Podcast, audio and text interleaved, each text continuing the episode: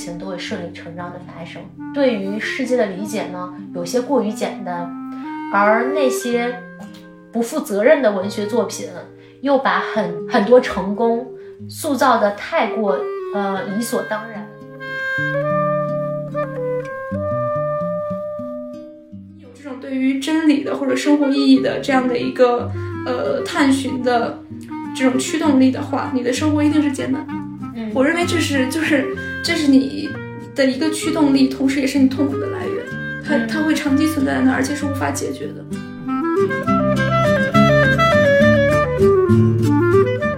我已经经历过这个阶段，嗯，所以我再回过头去去看《四海》这样的电影，我就觉得为什么韩寒你还在卖这种狗皮膏药？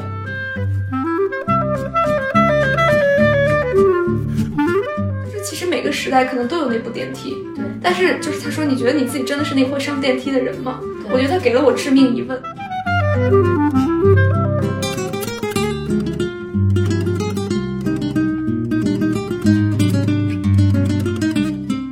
Hello，大家好，欢迎来到我在北京放风筝，我是黄姐。我是茉莉，那就先解释一下为什么要放风筝吧。嗯，好，我们刚才就取了半天，我们这个播客到底要叫什么名字？就其实我和茉莉想要做这档播客已经由来已久，平常去约吃饭的时候，会经常觉得时有金句冒出，不记录下来呢就非常的可惜，但是一直没有成型。我们一开始有想过去做一档聊爱情的播客，名字都取好了，叫《浪漫至死》。但是半年过去，我们发现自己对于生活的很多态度都发生了改变，就不太想用这这种就是比较狭窄的这种名字来框住我们的话题，然后就希望能够有一个更加开放的名字吧。然后我们今天下午就一直在想到底取一个什么名字，茉莉突然就冒出来了一个我觉得惊为天人的名字，叫做“我在北京放风筝”。其实我觉得，首先我我们的一个状态就是，我们现在都在北京，虽然我们在做一些很具体的工作，就是对并并不是真的街溜子，嗯。但是有的时候会就是有一些想放风筝的念头，因为放风筝是一件非常就是虚的事情，嗯。对你想把自己放空，想把自己投出去，或者你想就是会有一些那种想放风筝的瞬间，就是那种冲动存在。对，然后我觉得我们要做的就是不要让那些东西飞走，而是把它留下，就把它记录下来。就希望大家跟我们一起放风筝。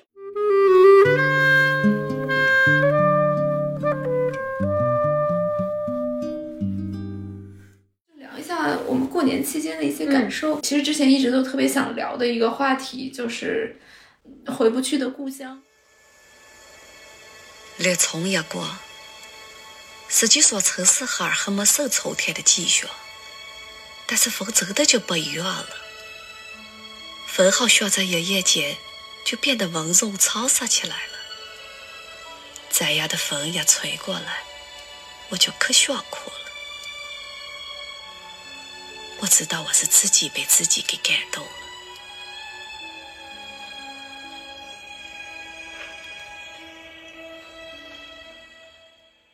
我这两天有在，呃，重看《立春》这个电影，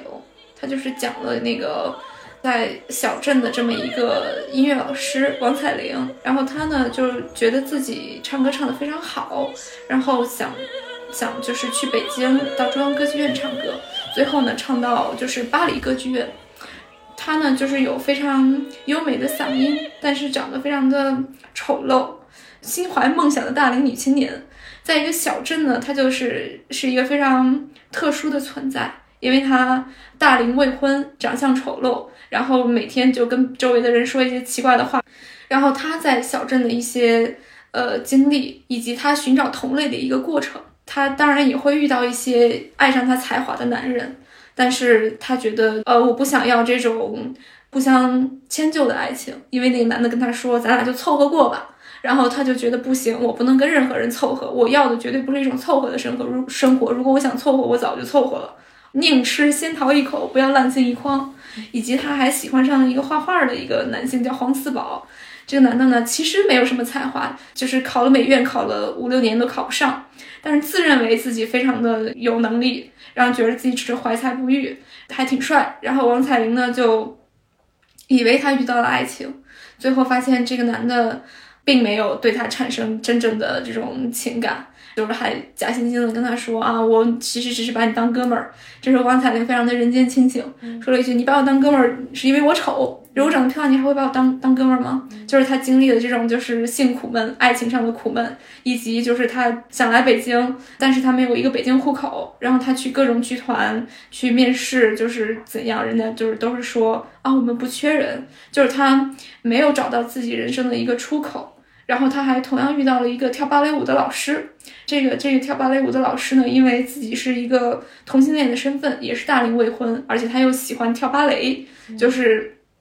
他平时正经的工作可能就是在群众艺术馆教一些呃女性跳类似于广场舞这样的，你就明显能感觉到他也不属于那个小镇。这个男的和王彩玲有一场对话，就是他说他觉得自己是六指。就是在这个城市，是所有人嗓子里的一根鱼刺。然后王彩玲就说：“是啊，在这样一个小地方，你有如此多的想法，你有自己的理想，就是周围的人是不可能真正的理解你想要的这些东西的。他们看你的时候，看的就是一个怪物，就是一个六指。然后你同时又有着这些呃郁郁不得志的想法，所以你过得非常的痛苦。”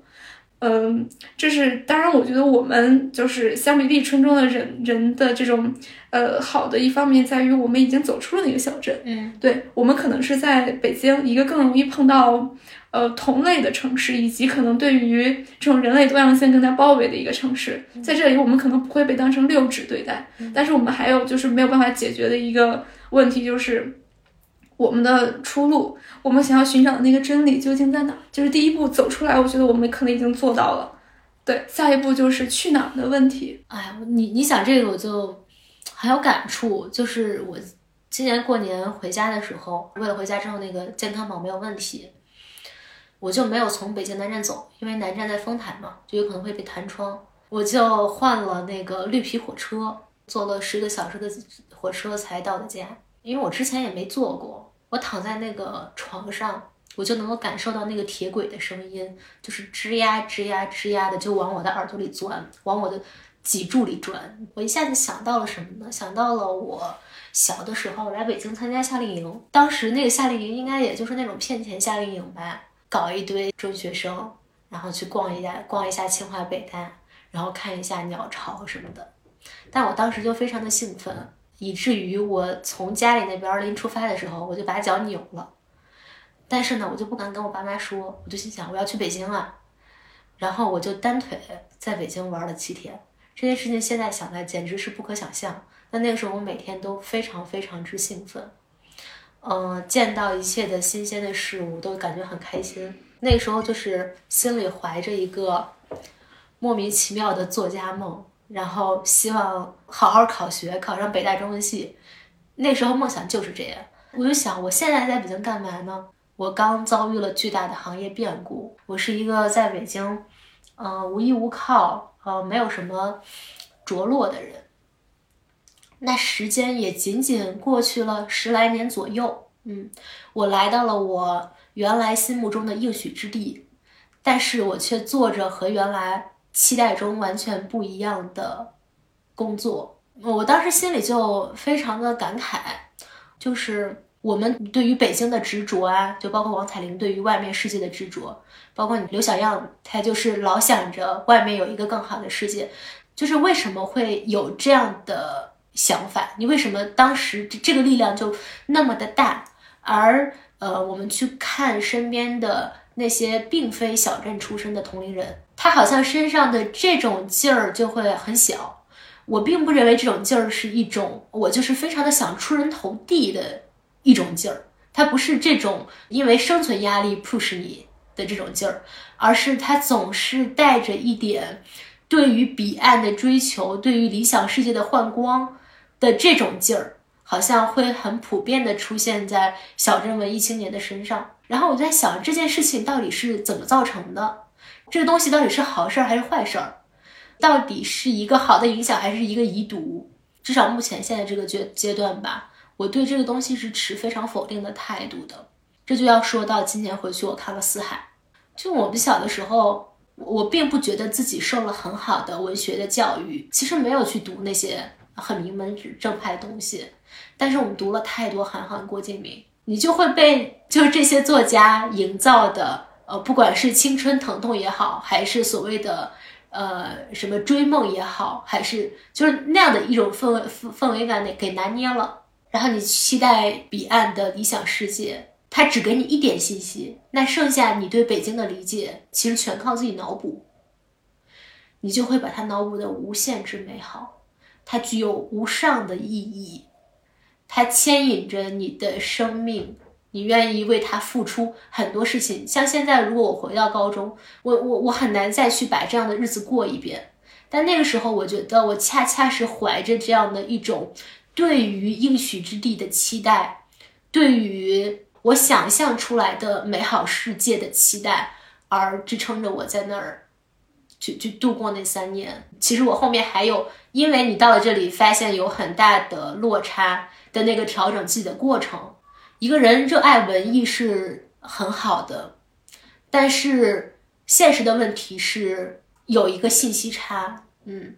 然后让你没有办法对真实的世界去做出判断啊，以至于让自己形成了那种很强的那种力量，但那种力量是虚假的。对，所以你是有一种幻灭的感觉吗？我觉得我是有，但是我现在在重建。我觉得我和你不一样的地方在于，我可能没有过这样一种对于北京，或者是对于某个具体的。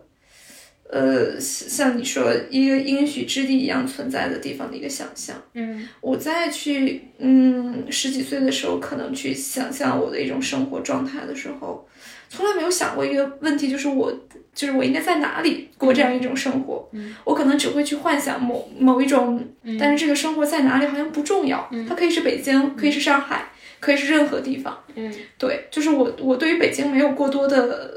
感情。甚至我刚来到这个城市的时候，我觉得很讨厌，就和大多数人一样，就是对于这个城市都有一些，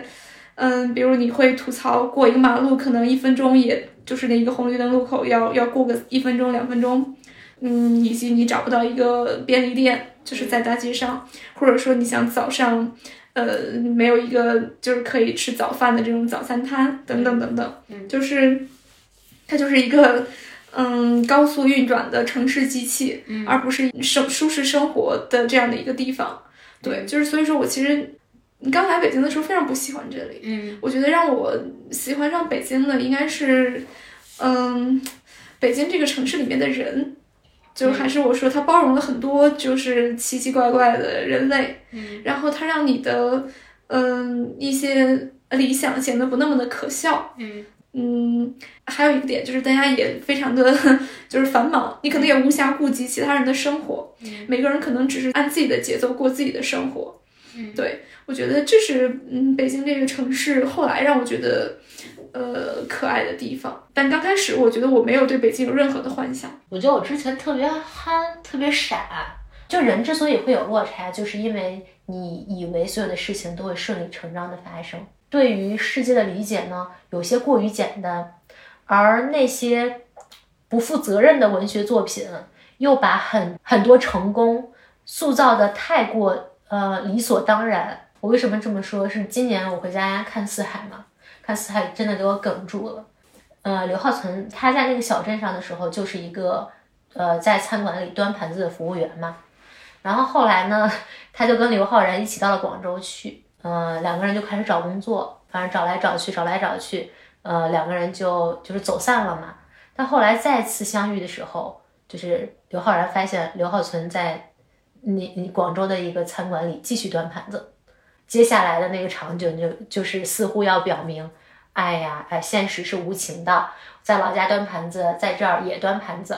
但是我我有在想一个问题，就是在广州端盘子跟在老老家端盘子肯定是不一样的。就是你对于餐饮业的，不管是服务啊，还是效率效率的理解，都会高很多，因为它是沉浸到具体的生活里，对这个规则和方法论是有了解的。嗯，文艺作品的想象中，就是我奋斗啊，我奋斗就会成功，但奋斗等于什么呢？奋斗等于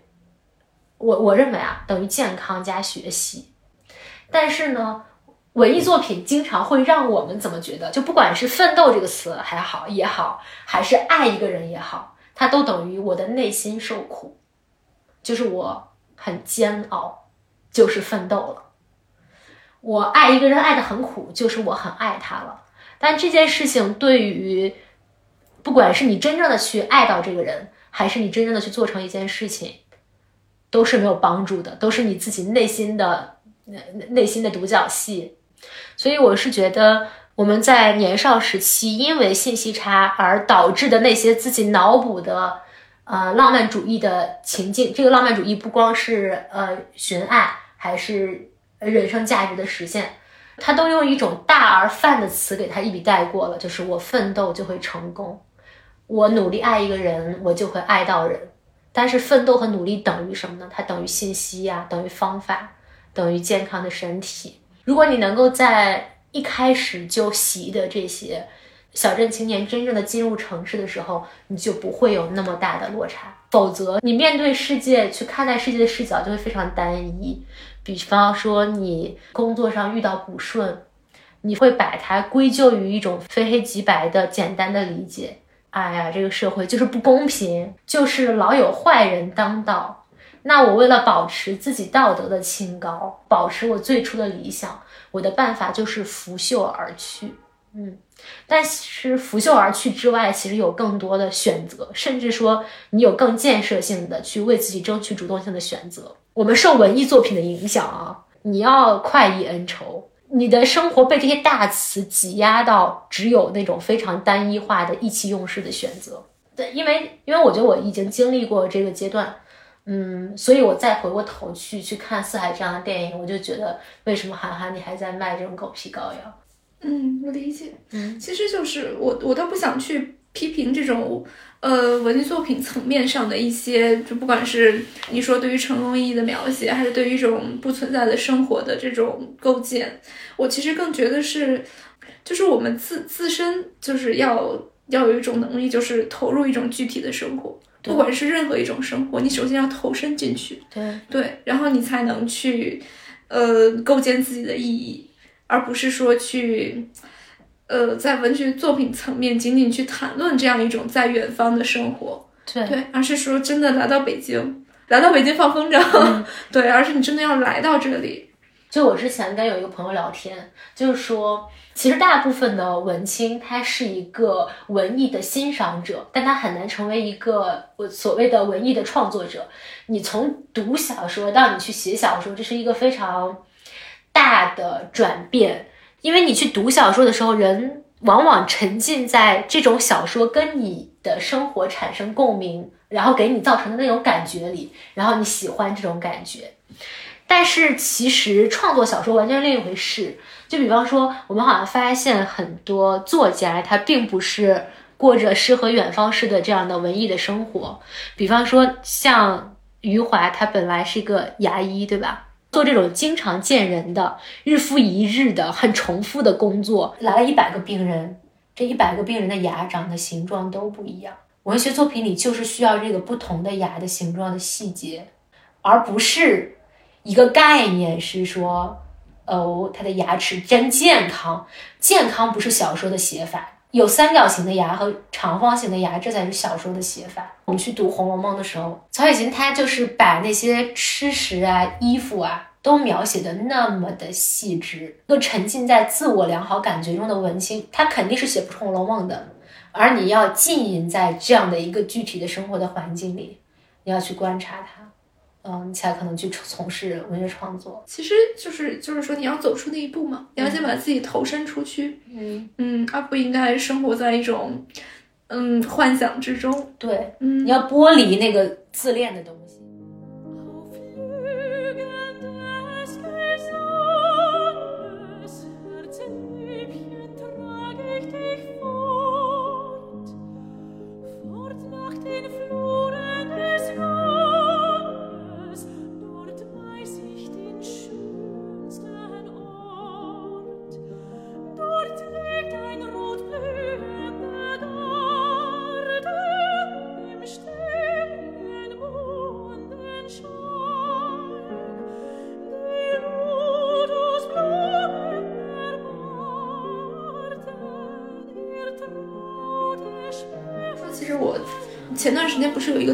学的农民工的那个报道海德格尔那个对，你有看过对吧？嗯然后看完之后呢，就是，呃，就跟我男朋友在讨论这个事儿，嗯他就问我说，就是啊，你刚刚在看什么？我说我看了一个读哲学的一个就是流水线的，就是一个工人，也类似于在富士康那种工厂打工的人。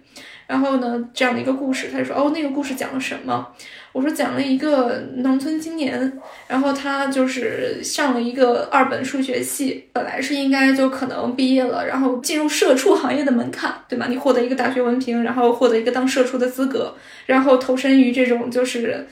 可能不是工厂，而是大厂的一种工作当中，然后嗯，过一种就是。呃，他也许可以勉强的过上一种就是中产阶级的生活，但是他呢，就是在自己在大二还是大一的时候，他呃迷上了读哲学。他突然觉得数学虽然就是也是在讨论一些类似于颠扑不破的真理、公式层面的东西，但他觉得这不是，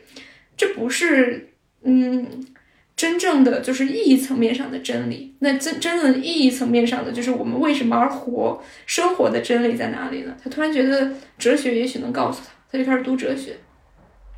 一读就就就开始一发不可收拾，然后他就从自己的那个数学系退学，然后就想去转哲学系，但他学校里没有，然后以及他的家人非常不理解他退学的这种呃举动，毕竟可能对于一个农村孩子来说，你考上大学，然后就是已经是一个就是改变命运的这样的一一个事情，然后以及你可能就是呃退学就代表你放弃一种正确的大多数人选择的道路。那果不其然，他退学了之后，那没有大学文凭，然后又就是怎么办呢？他找工作可能只能找到一些工厂的工作，然后他就开始就是做工，白天在流水线做工，然后利用自己的业余时间再去读哲学、翻译哲学。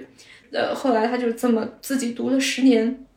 也就是去年这个事情发酵，是因为他在豆瓣的小组上发表了自己的就是关于海德格尔的著作的一些翻译，然后就是很多人就突然之间就是开始讨论这个事情。一开始讨论的点就是在于他的身份，就是他明明是一个工人，但他选择读哲学，那也就是引起了一些讨论，就是读哲学究竟有没有阶级之分？如果你你是一个工人，你是不是就是对应的你的这种消磨自己闲暇时间的选择就只能是刷抖音，对吗？非常对照的一点就是他的妻子，他的妻子就是一个普通的工人，他就是里面有写到，就是他的妻子的娱乐生活就是刷抖音，就是看一些呃电视剧，然后就是他的妻子根本就不懂他为什么要去读哲学，为什么要翻译这些呃英文英文的这种书，然后就是，但他妻子非常的尊重他，只要你不有碍于我们的家庭生产，就大家还是可以就是有一些收入。他把他读哲学理解为一种娱乐的方式，嗯，他并不理解就是。呃，她丈夫在哲学上的一些寄托，但她也觉得这个事情可能没有，至少没有什么害处，她也就默许了这种生活。呃，一个是工人的这样的一种生存状态，一个是她就是读哲学。这个事情爆出来之后呢，嗯，很多人就是希望能够帮助他嘛，觉得就是那不如他可以去学校当一个老师，然后他就开始面试面面临到一些。那如何？就是他也觉得当老师可能对他来说是一个比较适合的职业，有自己的闲暇时间。那如何才能成为一个老师呢？这就牵扯到非常一些 具体的问题。嗯，就是首先他没有一个大学文凭，嗯，其次他连如何制作一份简历都不知道，嗯，然后他真的去制作一份简历的时候，他就开始列举自己的就是工作经历，发现全都是各种电子厂的这种工作经历。以及当初别人跟他说你需要一份简历作为敲门砖的时候，他觉得这种敲门砖的存就是。这种存在非常的可笑，但他还是要这么去做。你我其实非常就是我们都非常能理解，一个你说读了十年哲学的人，再去面对这种具体社会问题的时候，他就是他站站在那种层面去思考的时候，他一定会认为这些都是可笑的。但他如何，他还是要屈从于这些规则。嗯，尽管他已经想去寻找真理了，但是你在接近这种就是。你还是要就是解决的现实层面的问题依旧存在在那里，就是我如何呃成为一个普通的就是嗯普通学校的老师，他就去呃做简历，然后处理自己这样的具体的问题。呃，那篇文章里面没有说他具体有没有成为这个大学的老师，然后我也没有去真的去搜这个他现在的一些状态。呃，当时我我男朋友就问我说这个事情的，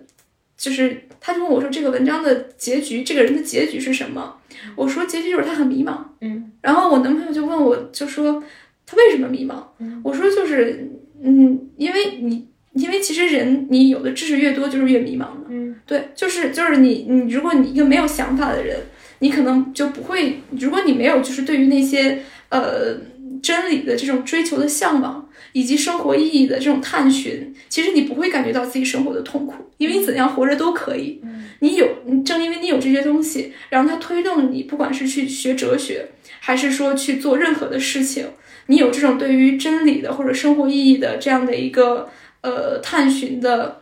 这种驱动力的话，你的生活一定是艰难的。嗯我认为这是就是这是你的一个驱动力，同时也是你痛苦的来源。它它会长期存在在那儿，而且是无法解决的。就不管我们如何去投身于一种具体的生活去做这样的一些事情，其实目的是，呃，你说实现意义也好，我觉得一一一定的程度上也是为了解决这种痛苦。嗯只有你真的去做了，你才觉得没有那么痛苦。嗯你永远的是在想象的层面，你永远都会感觉到痛苦，就是可能无法真的就是嗯消除那种痛苦，但可以减轻。我觉得现在人文社科理想国的毛植入到学生的脑子里，或者是你读哲学，你把一个哲学之毛植入到自己的脑子里，那其实是一个理想世界，对吗？但是人为什么要错把一种我们对于理想世界的期待，我们执意的理解成世界就应该是这个样子，但世界确实不是这个样子，然后就陷入痛苦。我觉得到这里都没有问题。但是陷入痛苦之后，下一步呢？期望和现实的落差，而导致你的行动受阻了。你站在这个迷茫之处，什么都不干了。比方说，我就是要鄙弃，嗯，我就是觉得世界傻逼。我就在想，那我们接受这些人文教育的意义在哪里？理想的世界是要追求的，但是你在脏乱差的世界里去摸爬滚打也是必要的。而且他会获得一种切实的成就感，而不是你想象中的困难。我跟好好多个朋友讲过我一个经历，就是我跳海的经历。我难以想象一个人从一个船上跳下去，然后游几百米游到岸上，我觉得这件事情非常反人性。但它确实是我第一份工作新人培训的时候的一个安排。我当时就觉得这安排特傻逼，就是他是想要干嘛呢？塑造群体的狼性氛围吗？还是怎么样？可能公司有他这个公司文化建设层面的考量。我我心里对这件事情非常非常的抵触，不光是生理上的抵触，还有心理上的抵触。嗯，我就不想跳。本来我拒绝了，但是还是上了船，最后就跟着大家跳下去了。就真正的改变发生在哪里呢？就发生在跳下去，你进了水里的那一刻。那是一种完全不一样的触感，因为你之前对于水的理解全在想象里，你不知道水是凉的，然后你不知道你到了海里之后，那个海水是推着你的那种触感，你是在里面浮，就起起伏伏的，你不知道这些东西，包括你从船上跳下去，你是先沉底儿，然后你感觉到一阵窒息，然后再是慢慢的升上来，你不跳下去是不知道这些东西的。你都你都忘了说这个公司团建的意义是什么呢？你也忘了说啊，我掉掉到这里会不会很很危险呢？你你下去之后，你的脑子突然变得非常简单了，你就是只有一种求生的意志，就是我要从海里面把头浮出来，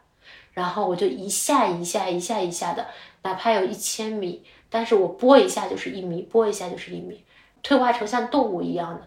靠着一种求生本能，就到了海岸上去。我就意识到一件事情，就是因为我们之前对于世界的很多理解是在概念里的，有一个理想国构建在这里，你就会觉得世界傻逼。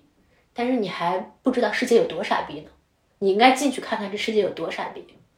你要看看他的嘴脸到底有多丑恶，哎，说不定你进去发现他嘴脸也没那么丑恶。它就是像波浪一样，它就是只这样推你一下，然后拉一下，推你一下，拉一下。你要去体会这种触感，那你就会收获完全不一样的人生体验。把自己投身到具体的生活，就像你一下子跃身进入大海，就是这种经验是不可替代的。所以，读了海海德格尔，要不要学会写简历呢？学一学也可以，嗯，拼一拼也可以。对方拒绝你，那就拒绝你啊，对吧？你就知道哦，他有这样一套规则。但是你就读海海德格尔了，你会被这个规则所挫伤吗？我在北京放风筝，大概就是这意思。我们我们在飞，但是我们用根线牵着。虽然它这里曾经是你那个构想出来的应许之地，但是你现在确实是在用一种体验具体会具体的心态来体会北京。我觉得是是是一种很健康的转变。其实就是你你刚才说这个跳海这个事儿，还有就是刚才聊的这些，我就想到。是从去年还是前年开始，就是大家开始讨论的这种佛系、嗯躺平这样的一个概念。嗯，就我觉得从今年之前，甚至可以说生病之前，我觉得我算是一个选择躺平的人。嗯，很多人会觉得这是一种无声的反抗。嗯，对吗？就是我我知道这个社会的，就是社会结构不合理，不想成为这样社会的构建者。嗯，我选择放弃，我选择躺平，它至少是一种不作恶的一种表现，对吗？生病之后，我我会突然觉得我要有所行动，嗯，就是我仅仅躺平是不够的，嗯，对，不作恶未尝不是一种恶，嗯，对，就是你如果真的是觉得就是有些事情需要改变的话，不管是就是寻找自己的生活的目的或者是意义。那至少不要，至少对于自己的生活，不要持一种观观望的态度，对，而是真的去投身其中，对，就是就是我真的去做，我我我觉得我今年最大的一个改变就是我不想再躺平了，不想在自己的生活当中躺平，而是想真的去做一些对我而言有意义的事情。只只有你跳了海，你才知道跳海的感觉。我觉得其实是这样的，是，嗯。躺平就是我一直觉得这些概念都非常伪，就是你哪怕你选择躺平，你也被迫的卷入到了其中，嗯，你只是以一种不积极的态度在里面被卷着，对对对对，然后自己还搞得自己不太舒服，嗯，然后我为什么觉得这概念伪呢？我觉得这些概念其实和韩寒塑造出来的世界观是一样的，嗯，就是你我只要参与，那我就是作恶，嗯。那我不参与，那我就是躺着，这里面没有什么中间地带，呃，但是在这里面啊，人会非常容易精神胜利，就是我躺平，但是我有我躺平的意义啊，是我不作恶呀，以至于你对待很多事情的解决方法就是，哦，我好迷茫，那我就喝喝个大酒，如果我生气了，我就拂袖而去，我就离职了，就是你其实永远没有习得和这个复杂的社会周旋的本领。嗯假如说它就是一个丛林，最好的一种状态就是你把自己练成一个豹子，你只要是一个善良的豹子就好了。嗯，但是你依然保持了对这个世界的激情。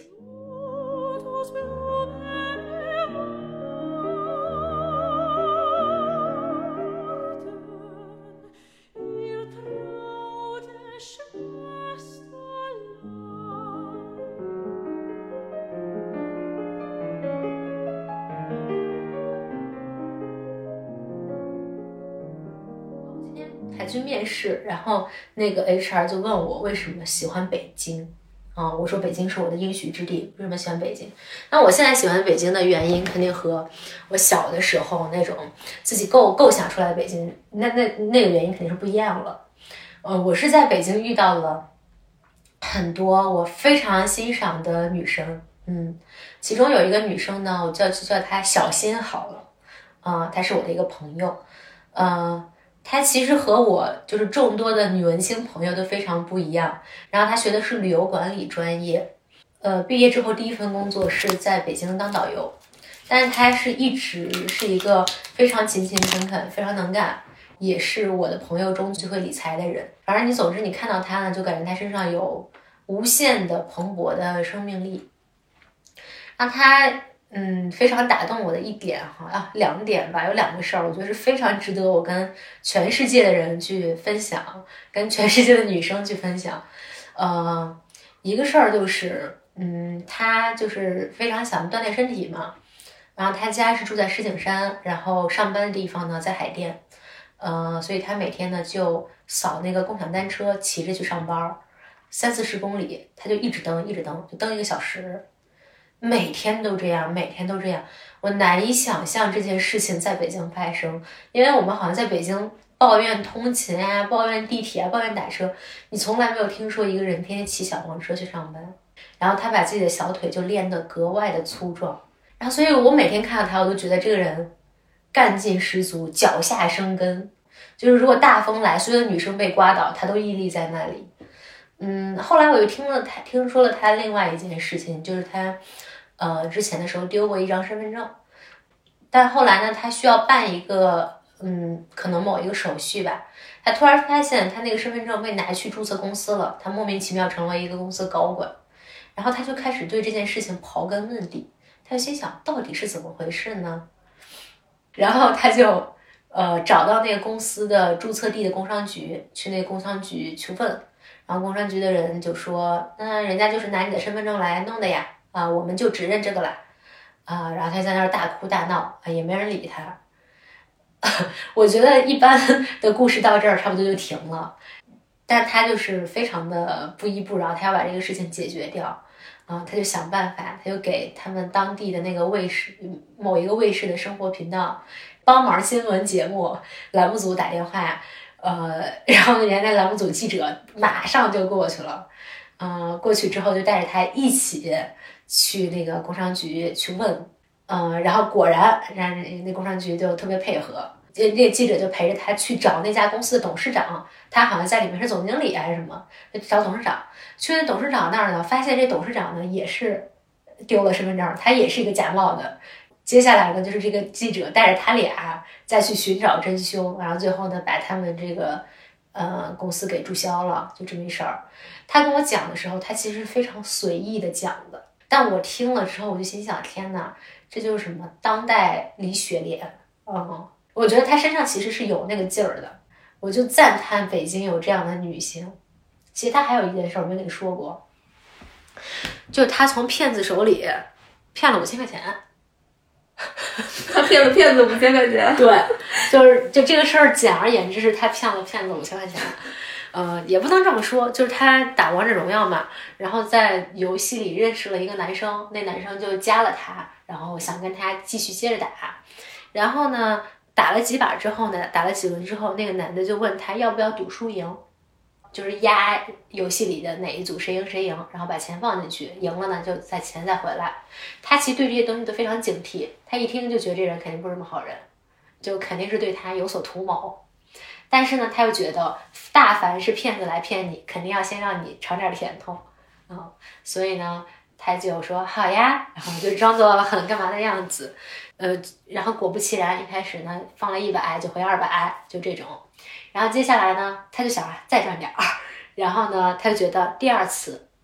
应该也没有，他就这这完全是和对方的心理博弈。他就觉得第二次应该也没关系，他就放了一千，然后果不其然又让他赚了。他就心想，哎，这个骗子呢看起来也不是非常的有雄心壮志的那种，他也就是骗点小钱，所以他觉得到第三把他就应该亏了。然后呢？到第三把上课了，但他还想再赚点儿，他就觉得他要跟这个骗子玩心理战，他还想赚点儿，然后他怎么办呢？他就说，他就决定这次放一万，但是放一万是一个，就对他来说还是一个蛮有风险的行为，嗯，而且他这一万呢，还跟他朋友借了五千，他自己五千放着一万，他想再赌一百，嗯，但但他觉得这骗子这次就要坑他了，他就跟这骗子 说自己多有钱。就说啊，我那个基金里还有十万呢，我那股票还有二万呢，我那什么还有什么的，就给对方营造一种我是个有钱大傻大姐的感觉。我这把投一万，我后面还有呢，啊，就是你等着，我那个东西月底就取取出来。然后呢，那如果他要吃后面的大鱼，他就觉得这个人肯定不吃这次的小鱼，嗯，然后他就这次狠心就放了一万块钱，然后就给他回了五千。然后就把那人删了。我听了之后我就惊了，一太牛逼了！我惊为天人，我心想，就是什么叫偏财，你知道吗？就有的人就有偏财运，不是偏财运，是偏财的偏财胆儿，就是让你就压根不会往这想，你知道吗？天哪！我就整个人就他跟我讲的，我我每次他给我讲他的就是小故事啊，我就是惊叹，嗯，就是惊叹。江湖儿女就是这样，我们就过太中规中矩了，你知道吗？你你说的这个，其实让我想起来，就是我我我们经常会，呃，发出了一种抱怨，就是觉得自己生错了时代。嗯就是我我我也会跟身边人吐槽说啊，我觉得自己应该生活在，就是比如九十年代，就是你整个社会都在发生剧烈的变革，嗯你很容易呢就是找到自己的那个位置，搭上时代发展的快车，对，吃到？红利。对对对对，这个时代就是在上升的，你只要搭上这个上升的电梯，不管你做什么，嗯你你都是就是可以成功的。嗯我们就会经常觉得自己就是感叹自己好像生不逢时。嗯有一次呢，我也是就是跟我男朋友在讨论这个事情，嗯我说我觉得就是呃，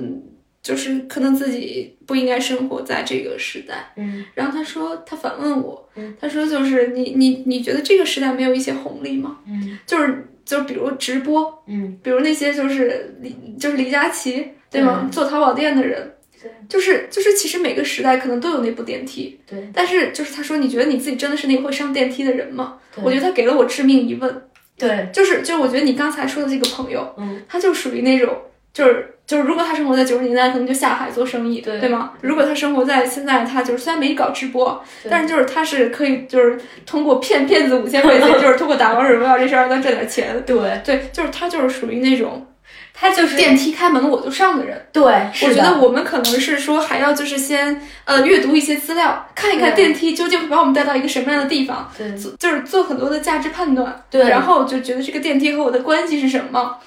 就是然后才去决定上不上这个电梯，对可能你在犹豫之间，这个电梯就已经走了。其实，在行动上是保守的。对虽然你在观念上觉得对对对对，就是这个意思对吧？就是就是，其实说的什么，就是思想上的巨人，行动上的矮子。所以今年的一个新年愿望就是不要再做行动上的矮子，对就是思想上的巨人，行动上的巨人。对最好让腿跑得比脑子快。对，而且你既然脑子跑得快了，你就相信其实你跑起来并不比他们慢，对而只是你被一些价值去困住了那个手脚。对对就好像你我们刚开始说的，就是不要去想象生活，就不要去想象跳海的困难，对而是真的去去跳海。对，我觉得这是我这这两三年来一直在自己使劲掰自己的嗯一个点。嗯对，嗯。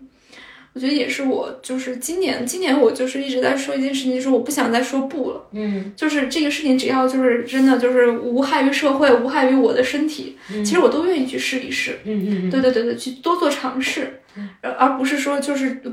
就是，如果我们真的是有有一个就是筛子，你要就是要淘金的话，那你至少这个这个是你真的要去用手去淘这个筛子，而不是在脑子里淘，对。对吗？你才能真的留下那些金子。而且还有一个问题，就是所谓的吃时代红利，你到底要吃多少呢？我们在谈论这个东西的时候啊，我们给自己去乐于行动找借口。对，比方说，你难道要赚一个亿吗？我觉得一个亿能赚到一个亿，算是吃到时代红利吧。嗯啊，但你是要赚一个亿的那个人吗？嗯你有过这种想法吗？对于去赚，比方说我赚一个年薪五十万来说，任何时代不需要吃红利都能赚到。嗯嗯，它是一个不需要吃红利的事情，而是一个你只要达到一个社会的努力及格线，对吧？所以你这个时候不能去找找社会社会红利的时代红利的借口，嗯，对嗯嗯，因为就是你骗骗子都能骗骗到五十万，笑死。我们没有赚钱的能力吗？我们有。我们我们我们缺钱吗？我们太缺了。就我们总在想，我们要搭建一个机制，这个机制永远能够能够嗯把这东西准备好了，嗯它它它有序有力了。嗯，我为什么不能今天骗一个骗子，明天骗一个骗子呢？为什么不能？我当时就就觉得我这个人就是思维上有文女的误区。可是你看啊，就是关键是我们都不打王者荣耀。我我打我打我打，但是你就是我和你的点就是可能，哎，我觉得就是就是一般人听到这个故事之后有有两种反应，一种就是像我们这样还能这样操作，嗯。但也有可能有一些行动派的人已经开始去找这个骗子了，对。对，所以从他身上骗五千块钱，但是就是就是我觉得我们应该做这种行动派，对。对，而不是说就是只是感叹还能有这事儿。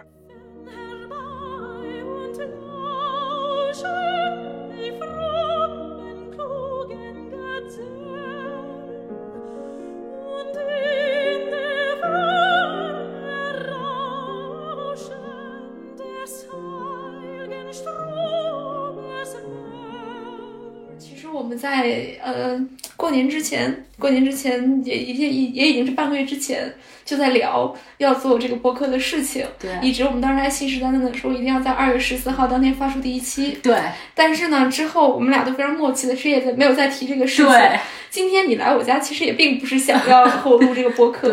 对，对对对，但是就是我们呃